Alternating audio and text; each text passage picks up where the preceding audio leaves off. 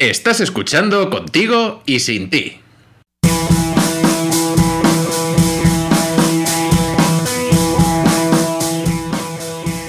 Muy buenas, querida oyente, bienvenida. Otro podcast más que ganas de estar contigo para tratar un nuevo tema como el de hoy, parejas y comunicación digital. Me parece excesivamente serio para lo que vamos a hablar, este megatítulo.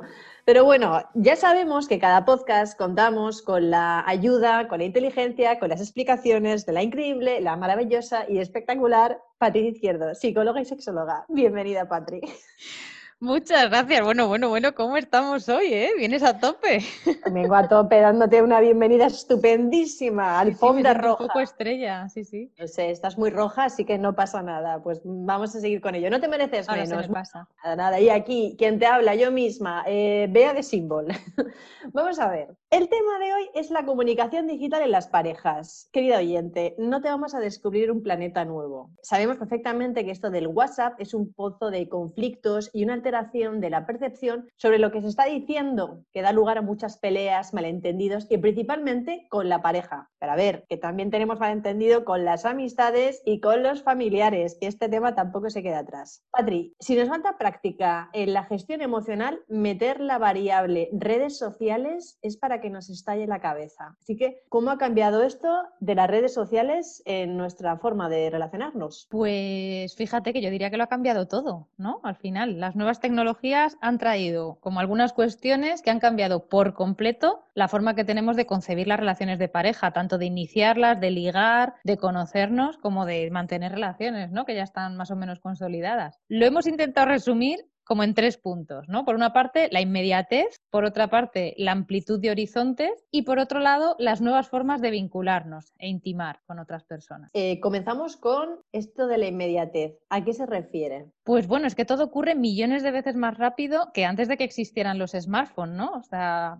vamos a pensar un poco en las relaciones, las primeras relaciones como de amor, ¿no? De conquista, la época victoriana, que te dabas un paseo, no sé, una vez a la semana, una vez al mes, porque claro, las distancias también eran otras. Entonces tú quedabas con muchísima antelación, te veías muy poco, siempre con una carabina que garantizara que ahí no hubiese nada indeseable ni nada que perjudicara la honestidad de ella, por supuesto, y igual no volvías a tener contacto hasta la siguiente vez que te vieras. Y si tenías contacto era por carta, las relaciones epistolares, ¿no? Entonces al final suponía todo un esfuerzo y un tiempo que no tiene nada que ver con lo que, lo, lo que ha ido pasando después. Luego llega el teléfono, vamos a pensar ya en la época en la que tenemos todos teléfono en casa, que esto lo recordamos tú y yo porque como somos ya las abuelas cebolleta, o sea, no hace tanto en realidad. Y bueno, pues es verdad que podías hablar, incluso podías hablar a diario o varias veces al día, pero claro, había también ahí como un coste del tiempo que te suponía, tú salías de tu casa y se acababa la comunicación. Llamar al trabajo era una cosa solo como para urgencias, ¿no? O sea, nadie te podía molestar en el puesto de trabajo porque era una cosa como mal vista y todo era bastante distinto. Y bueno, luego llegaron los móviles, esos primeros móviles, el guantachisi y todo esto que tú recordarás también, el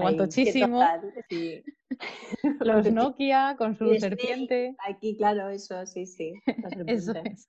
Me imagino como a mis sobrinas, ¿no? Pensando en estas cosas y dirán, pero esto qué es, ¿sabes? La edad de piedra. Pero fíjate que fue hace no tanto, que tú y yo somos jovencísimas en realidad. Y con esto, bueno, se aceleró un poco las relaciones. Podías quedar con alguien y si no se presentaba, le llamabas por teléfono y podías solucionar la, la situación. Pero al final había un límite muy claro, los SMS, o sea, el coste que tenían. No sé si tú lo recuerdas, pero había que medirse las fuerzas, que al principio del amor te apetece mucho hablar, pero ostras, es que la factura que llegaba luego era tremendita también. Bueno, y aparte del dinero, eh, el tema también que tenía una limitación de caracteres. Ah, sí, eh, sí, Y que es cuando empezó luego todo el mundo a escribir y más, bueno, aquí en- de manera más abreviada, que parecía todo jeroglífico, a veces algún tipo de mensaje. O sea, que, Sí, que sí. todo también influía. La para decir preocupada porque no sabíamos escribir. Ay, esta panda, esta panda de señoros. Eso es. No sé si recuerdas tú como los mensajes Yo recuerdo mandar SMS que eran como cuatro o cinco SMS que valían un puñetero dineral que yo sabía que me iban a costar, pero era como una muestra de amor, ¿sabes? Mandabas ahí como un textazo increíble. Que sí, que sí, que estoy totalmente de acuerdo contigo. La factura que a mí me han llegado de esa época. Me duele, ¿no? Se nota. Sí, sí, sí, sí. Facturas de móvil que es como, ¿en serio? ¿Esto En es? SMS. O sea, yo recuerdo mandar más SMS que llamadas, porque llamar también era caro. Entonces, al final, como que el SMS a mí me parecía que, que resolvía más también. Sí, eso que te iba a decir, queda escrito y al final es como, como parece como más romántico todo, ¿no? Eso es, el releerlos. Qué horror. A ver. Y en la actualidad, en la actualidad tenemos llamadas gratuitas, con el- las llamadas ilimitadas, WhatsApp, Telegram, redes sociales, el GPS de los móviles, que es que esto es una cosa que está pasando, que la gente sabe dónde están sus parejas en cada momento y se extrae aplicaciones para saberlo. Emails y las videollamadas. Todo esto en un margen de milésimas de segundo, desde la inmediatez y hasta con añadidos, ¿no? Como el doble tick de WhatsApp, que te dicen si lo ha leído o no lo ha leído. No solamente si lo ha recibido, sino si además esa persona lo ha leído, que me parece también como bastante agobiante, ¿no? La, la situación que hemos creado. Y en definitiva es eso, que las relaciones se han acelerado y esa urgencia por contar cosas, por recibir las respuestas y por ser atendidas puede estar fenomenal en según qué momentos, pero también puede ser un martirio, ¿no? Y lo estamos viendo que se ha transformado completamente. Lo que antes podía suponer una conversación de teléfono de nos vemos el próximo sábado y estamos a martes, no concebimos eso ya. El esperar a que llegue el martes, todo ese tiempo, la planificación, qué vamos a hacer, ese tiempo, ya no existe, porque todo es desde la inmediatez, ¿no? De vamos a hablar, te voy a hacer una llamada, en 10 minutos te llamo, joder, 10 minutos esperando, qué barbaridad, ¿sabes? Sí, sí, es ha que es cambiado, así. ha cambiado No, y, completamente. y un poco lo que dices, ¿no? Cuando en plan, oye, pues eh, sí, de, oye, no- nos encontramos en 3-4 días y parece extraño estar como 3-4 días sin hablar con esa persona, ¿no? O sea, aunque sea un hola, hola, o qué tal vas, no sé, cualquier, aunque sea mandarte alguna foto, alguna, un tweet, da igual, pero es, eh, produce un, oye, ¿ha pasado algo? ¿Ha habido un, no sé, de, ¿le pasa algo conmigo? ¿Algún tipo de conflicto? ¿Hay algo que no, no le ha sentado bien? Y empiezas ahí a darle vueltas a la cabeza, pero es justo por esa inmediatez. De hecho, hay una cosa que también ha cambiado en este sentido y es que cuando tú estás con tu pareja, no siempre estás hablando. Pues hay veces que estás, estás viendo una película, estás viendo un espectáculo, estás sentado en el sofá viendo la tele, está uno leyendo un libro y al lado otra persona mirando el móvil. Pero cuando tienes una relación a través de estos medios, necesitas hablar. Entonces, esto es una cosa que también es muy curiosa, ¿no? Que al final es como, ¿qué te cuentas? Cuando tienes que hablar todos los días con alguien, pues es que no siempre necesitas contar cosas ni tienes nada que contar, pero quieres estar con esa persona, efectivamente. Entonces, esto es una cuestión interesante. No sé si recuerdas tú, tú y yo hemos tenido unos amigos que eran pareja, que se llamaban por teléfono, tenían este rollo de que no sé qué compañía de teléfonos era, pero que tenías eh, por cada llamada 60 minutos o algo así, ¿sabes? Incluidos en el establecimiento de llamada. Y a mí me han contado que se dormían, que dejaban el móvil al lado de la almohada y decía, duérmete conmigo. Y entonces dormían juntos mm, a través del móvil. A mí esto me parecía una cosa como muy rara, pero claro, luego cuando vives tu propia relación a distancia dices, entiendo, entiendo de qué va esto. Eh, No pues no recuerdas sé, esto. pues no sé quiénes son estos dos, pero No te lo voy a contar, a ver si nos van a estar escuchando.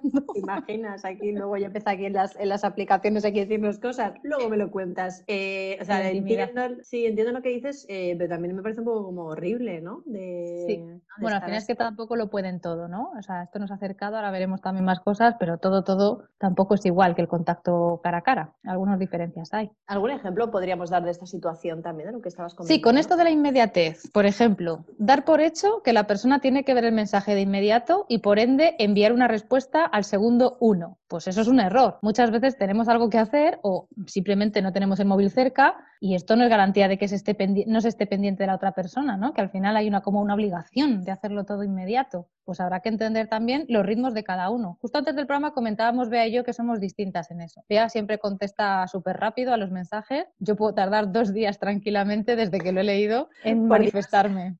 Espérate, no digas eso, porque a veces no lo hago. y voy a quedar fatal en plan de, ah, vale, o sea, que tu tónica Bueno, es pero- Cuando digo inmediatamente, yo hablo de margen de horas, claro. O sea, es que yo veo como Ya, otro ritmo también, te digo. Sí, Claro, no te digo, yo no, yo dos días fácil que pueda tardar, incluso más. Sé que hay gente que podría estarnos escuchando diciendo, sí, sí, nosotras hemos mandado un WhatsApp al grupo de las chicas y has tardado tres semanas. Y sí, lo confieso, a veces soy así. Ah, no, que no pasa nada, luego se te llama en plan, oye, ¿estás bien? ¿Ha ocurrido algo? Y ya está, Eso sin más. Sí, sí, también he recibido mensajes de eso, de ¿estás viva? Sí, lo reconozco. Pero es que hay veces que necesitamos desvincularnos del móvil también, ¿no? O de la persona que está al otro lado también. O sea, es que no, el 100% no podemos estar disponibles por mucho que nos queramos ni que queramos compartirlo absolutamente todo. No es viable y no es saludable. Así que bueno, yo creo que hay que dar un poquito de espacio también a la pareja para responder los mensajes y confiar en que si no te contestas porque realmente no puede o está ocupada, no, no que no te quiera, ¿no? Que al final también es la interpretación que se hace a veces. Mira, con esto que estás diciendo, además que cada vez más, valga la, la redundancia, hay que ponerle nombre a todo, todo, da igual, es que es así de si algo tiene que ser comprensible tengo que poner un nombre. Etiquetas, Hay- etiquetas. Etiquetas. Hay dos conceptos que se mueven un montón, que es el, sobre todo con el tema de las aplicaciones. Uno es el ghosting, ¿no? Que es desaparecer de la vida de alguien sin dar explicaciones. Tú estás hablando con alguien, todo parece que va muy bien, que va fluyendo, y eso, desapareces. Se deja de tener interacción y contacto con la otra persona de la noche a la mañana, que a lo mejor no ha tenido ni que haber ningún conflicto, estaba todo bien y demás. Bomba de humo. Esto posiblemente muchas personas lo, lo conozcan ya este concepto, pero a mí hay uno que me ha hecho muchísima gracia,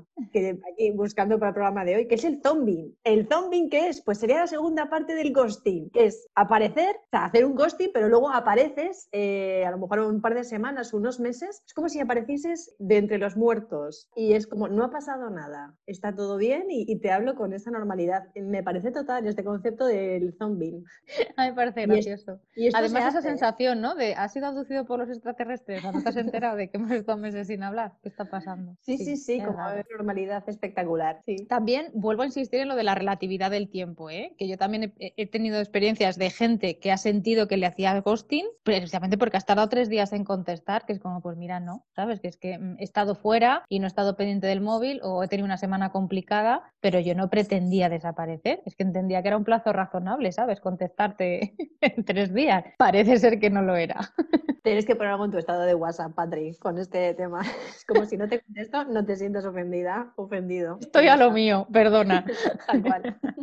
Muy bien, pues nos vamos, si te parece, con la segunda, con la segunda parte, con el segundo concepto, la amplitud de horizontes. ¿A qué se refiere cuando hablamos de este, de este concepto? Pues mira, si con Internet esto ya comenzaba, ahora con el acceso a Internet en el móvil y todas las aplicaciones que existen, pues es que tenemos acceso prácticamente infinito a la información. O sea, tenemos mm, información incluso bastante personal, ¿no? De las personas, de casi cualquier persona y muchas veces que no sabemos ni cómo manejarla, ¿no? O sea, yo hay, hay gente que tengo en el WhatsApp porque vino una vez a arreglarme una tubería a casa y es un fontanero y estoy viendo fotos de sus hijos, ¿no? En el WhatsApp y a veces es como un poquito incómodo en los estados de, pues mira, ha estado en Galicia de vacaciones, qué bonito Galicia, que, que a veces no sabes ni qué hacer, ¿no? Con ella. Entonces, yo creo que también hay que tener cuidado con qué queremos exponer y cuánto queremos que se sepa de nosotros, ¿no? En nuestro perfil. El, el tema de hay que, perfiles que se pueden blindar, ¿no? O que puedes restringir quién lo puede ver, pero vaya, que, que a veces somos incluso un poquito inconscientes, ¿no? Con, con estas cosas y, y no nos damos cuenta del alcance que tiene. Que, insisto, es que en el WhatsApp especialmente hay muchísima gente. O sea, una señora tengo yo a la que una vez le compré un collar a través de Wallapop.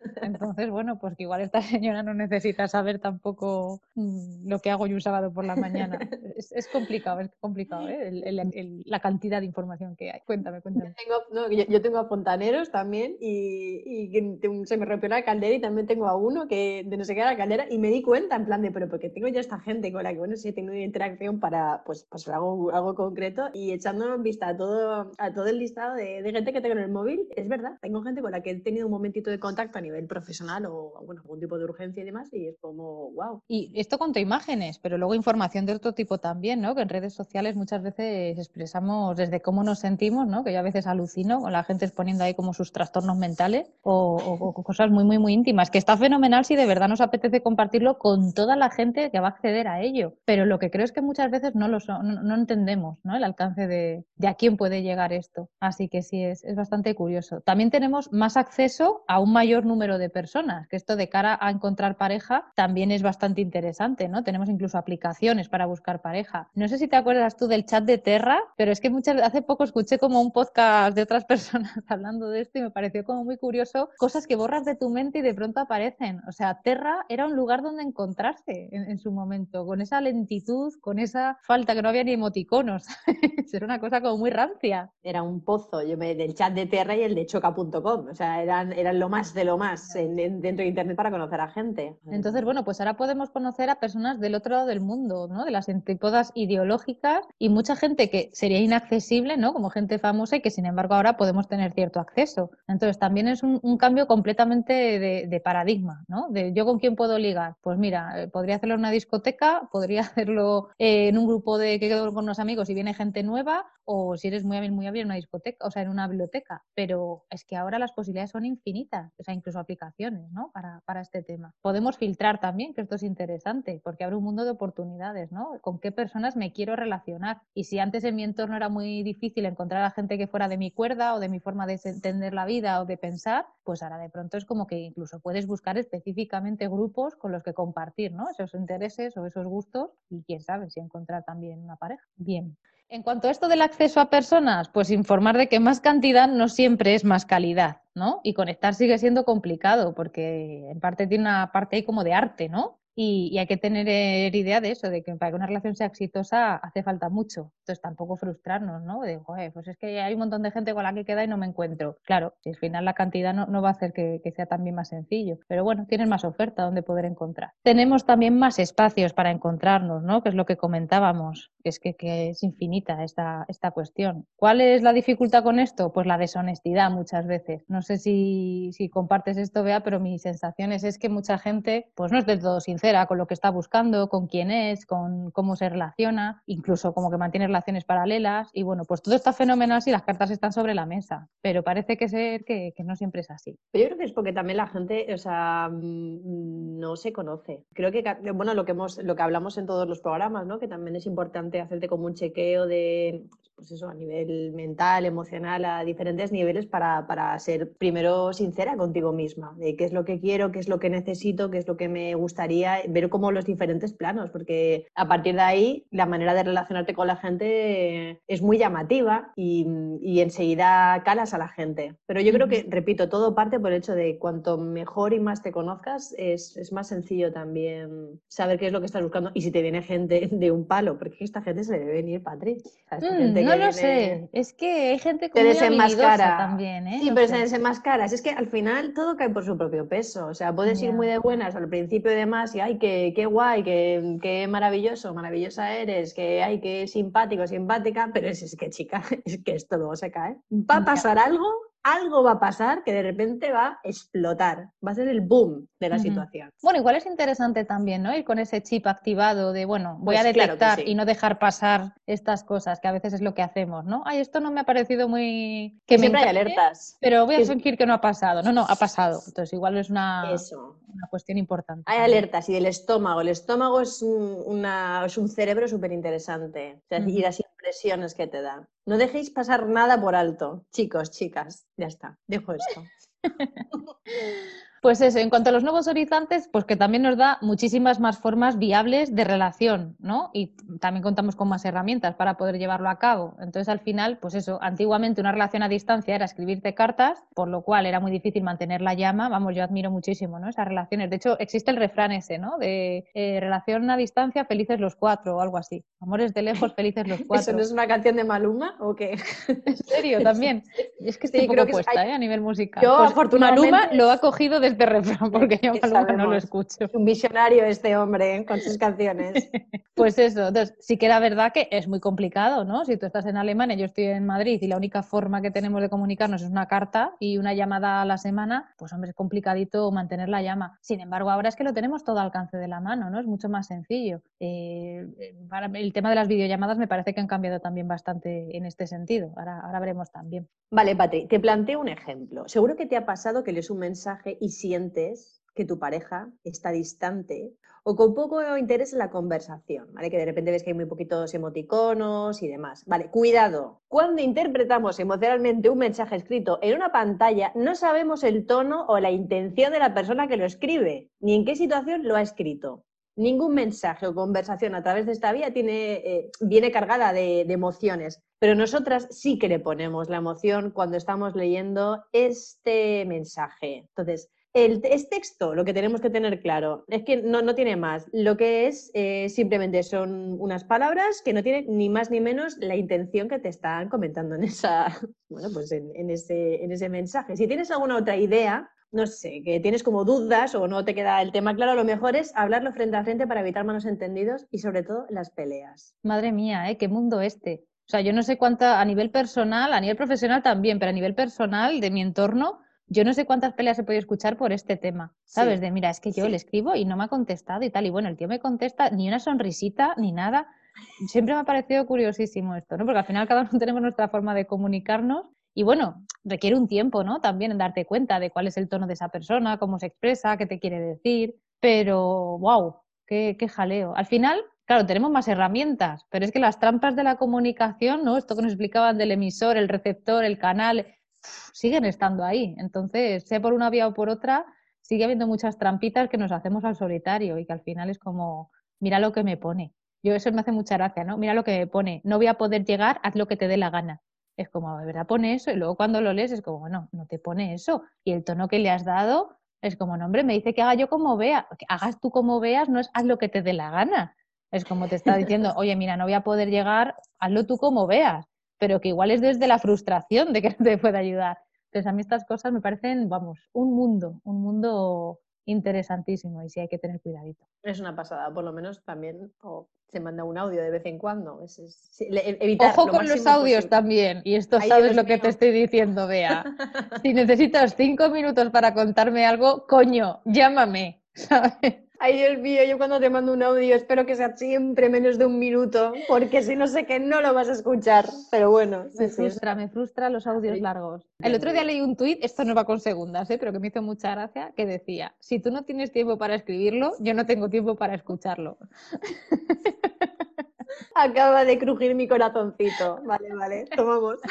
Tomo nota, tomo nota. Bueno, oye, que nos vamos con el último concepto, las nuevas formas de vincularnos e intimar. ¿Qué se esconde detrás de este título tan importante? Pues bueno, aquí hemos querido resumir un poquito, pues para empezar por algún sitio, ¿eh? que el contacto físico no es imprescindible para crear un vínculo. Es una cosa que hemos descubierto ahora con las nuevas tecnologías, que establecer una relación a distancia y de confianza y compartir intimidad con otra persona es posible. Las redes y las demás aplicaciones pues nos ayudan a conseguir un grado fuerte de intimidad con otra persona persona, incluso en cuanto a la erótica, ¿no? Y aquí entramos con lo del sexting, tan de moda. El sexting, por si alguien no lo supiera, que vamos, entiendo que no va a ser el caso, pues es enviar mensajes de contenido sexual, ¿no? Intercambiarlos en principio con alguien con el que tienes algún tipo de relación, por muy efímera que sea. Incluso también el sexo online, que también es otra cosa que genera muchísimo debate y bueno, cuando hacemos talleres con adolescentes y familias, esto es muy curioso, ¿no? Cómo se trabaja. El sexo online me refiero como a mandar fotos de tu desnudez o de lo que sea, o incluso tener sexo a través de videollamadas ¿no? que también, también es común. Y bueno, pues ya sabemos que a veces estas tecnologías dan lugar a vínculos insanos también. ¿no? La nomofobia, que esto es un concepto que nos ha buscado Bea, que me ha parecido enorme también. Que tu felicidad depende del estímulo constante por parte de tu pareja a través del teléfono. ¿no? El, ay, que no me ha escrito, ay, que no me ha contestado, ay, a ver si me ha puesto algo, ay, me ha mandado una foto. Que al final, eso, toda tu felicidad gira en torno a eso. Vaya dependencia también. Y otras formas, el vínculo con las tecnologías es más fuerte incluso que el que tenemos con las personas. Y aquí nos has encontrado el Fabin con dos Bs, por si lo queréis buscar, se escribe Fubin con PH. Prefieres estar más pendiente del teléfono que de tu pareja. A mí este me parece total. Es que está pasando. Es que Pero no solo en pareja, ¿eh? A mí me pasa con amigas, me pasa con familiares. Es una cosa bastante, bastante tremenda. Tenemos más pendientes del teléfono que de la persona con la que hemos quedado y tenemos enfrente. También con todo esto, el tema de vigilar los estados. Sí, mira, esta es otra cosa como de lo que queremos plantear, ¿no? De las nuevas relaciones las nuevas tecnologías nos dan acceso a mucho más control e información sobre nuestra pareja, incluso información que igual nuestra pareja no quiere que tengamos. Ponnos el ejemplo este vigilar el Estado que me comentabas. Bueno, sí, pues que cuando de repente eh, es que estás más pendiente de si tu pareja se conecta o no se conecta. ¿Vale? Evidentemente esto es enfermizo, estar todo el rato pendiente y también es muy subjetivo y muy interpretable, porque muchas veces, que aunque aparezca en línea, que no está hablando contigo, eh, que no significa que esté teniendo conversaciones, o sí, está teniendo conversaciones con otras personas, pero que muchas veces las aplicaciones las dejas abiertas, eh, los usuarios aparecen en línea, cuando a lo mejor no lo están y demás. Bueno, da igual, el tema es de, mira, yo soy de la opinión que si quiere hablar contigo, va a hablar contigo y si no quiere hablar contigo, no habla contigo, pero estar pendiente de no, se ha conectado además, lo decías del WhatsApp, lo del doble cheque este, pero también lo de última vez conectado, conectada, estamos locos. Al día Sí, siguiente y que eh, viste el móvil a las 3 de la mañana y demás, es como... ¿Con pero, quién hablabas a esas horas? favor. ¿no? Yo es, es que he escuchado tantísimas situaciones eh, absolutamente esquizofrénicas con esto, ¿no? De decir, pero vamos a ver, ¿de verdad os queréis? Porque es que es un nivel de, de- de complicarse la vida todo el tiempo, de, de persecución, de, de desconfianza, que al final es terrible. Entonces, bueno, pues esto es un poco lo que nos pasa, que hay cosas tecnológicas que se pueden utilizar para el bien o se pueden utilizar para el mal, ¿no? Y al final eso es lo que nos va condicionando. Muy bien, pues antes de las conclusiones te recordamos la manera que tienes de continuar, bueno, pues ampliando información de este podcast. Síguenos en Instagram, en contigo, guion bajo y sin ti. Perfecto. Apúntanos y síguenos. Vale, Patri, ¿cómo podemos facilitarnos y facilitar nuestro día a día con el móvil? Danos algunas ideas eh, que evidentemente nos van a servir como conclusión del podcast de hoy, pero sobre todo para que mm, tengamos esa paz mental a nivel tecnológico. Pues así como resumen, yo diría que poner límites es clave. ¿Cuáles? Pues los que cada una necesitemos, porque tener una facilidad para hacer algo no significa que lo tengas que hacer sí o sí. O sea, que a mí me suene el teléfono y pueda hablar con una persona no significa que tenga que cogerlo. Si en ese momento estoy haciendo otra cosa, puedo elegir no hacerlo. Y esos son los límites que yo, yo puedo decidir. Las herramientas están para ser utilizadas, pero a nuestro servicio y no al revés. Si no puedes mantener una conversación cara a cara sin tener que mirar el móvil continuamente, pues eh, quizás estés tú al servicio de las tecnologías. Si te cuesta hablar, tocar, compartir y exponerte, si no es a través de una pantalla, quizás tengas que trabajar esas habilidades para no perderte la magia del contacto, que sigue siendo una cosa maravillosa. Solo tú puedes decidir qué quieres compartir o a través de qué medio. Compartir toda tu intimidad con tu pareja no es muestra de amor por tu parte, es necesidad de control por la suya. Si tienes que mandar un mensaje de WhatsApp cada vez que llegas a casa informando, igual no es amor y es control. Que te instale una aplicación de control GPS para que no desconfíe cuando no contestas al teléfono, no es amor, es control. Que conozca tu PIN y le des permiso para acceder a todas tus conversaciones privadas, no es amor, es control. Las personas tenemos una vida propia y elegimos qué partes de esa vida compartimos con quién. Entonces las tecnologías no pueden servirnos para vender absolutamente toda nuestra intimidad y nuestra privacidad. Tenemos que elegir nosotras mismas qué es lo que queremos compartir y qué no. Y a pesar de la presión actual, porque todo sea rápido, intenso, pues la realidad es que alcanzar un nivel alto de confianza, de intimidad y un verdadero vínculo con alguien requiere tiempo. Si acabáis de conoceros y te jura amor eterno, pues no te lo creas. El amor requiere tiempo y la confianza también. Si quieres compartir conversaciones íntimas, vídeos de tu desnudez o fotografías personales, ganaos la confianza mutuamente. Nadie tiene derecho a compartirlas con nadie además que no seas tú. Es un delito. Entonces, esta parte también yo haría mucho hincapié, ¿no? En que quien lo hace mal es quien comparte imágenes íntimas sin permiso, no quien Mm. manda fotos a su pareja porque está loca de enamorada o loco de enamorado, que también manda narices esta historia. Sí. Y que si tu cuerpo te pide tiempo, dale tiempo. Si esa relación merece la pena, es que no hay necesidad de urgencia. Y a veces, pues eso, todas estas herramientas hacen que tengamos la sensación de que sí, de que todo tiene que ser corriendo y para allá. Querido oyente, escúchate este podcast todas las veces que necesites cuando sientas un conflicto con el tema de las redes sociales. Esto, esto habría que hacer como una segunda parte, mm, ya te comentaré yo algunas, De la- algunas la- ideas. Las maldades, ¿no? Que se hacen con esto. Bueno, aparte de las maldades, también los momentos esquizoides que podemos tener todas las personas en, en tema de redes sociales. ¿eh? Lo voy a Ujú. tener. Ya, ya lo siento, oyente, que a ti no te estoy contando nada, se lo voy a contar luego a Patri. Bueno, que tomamos nota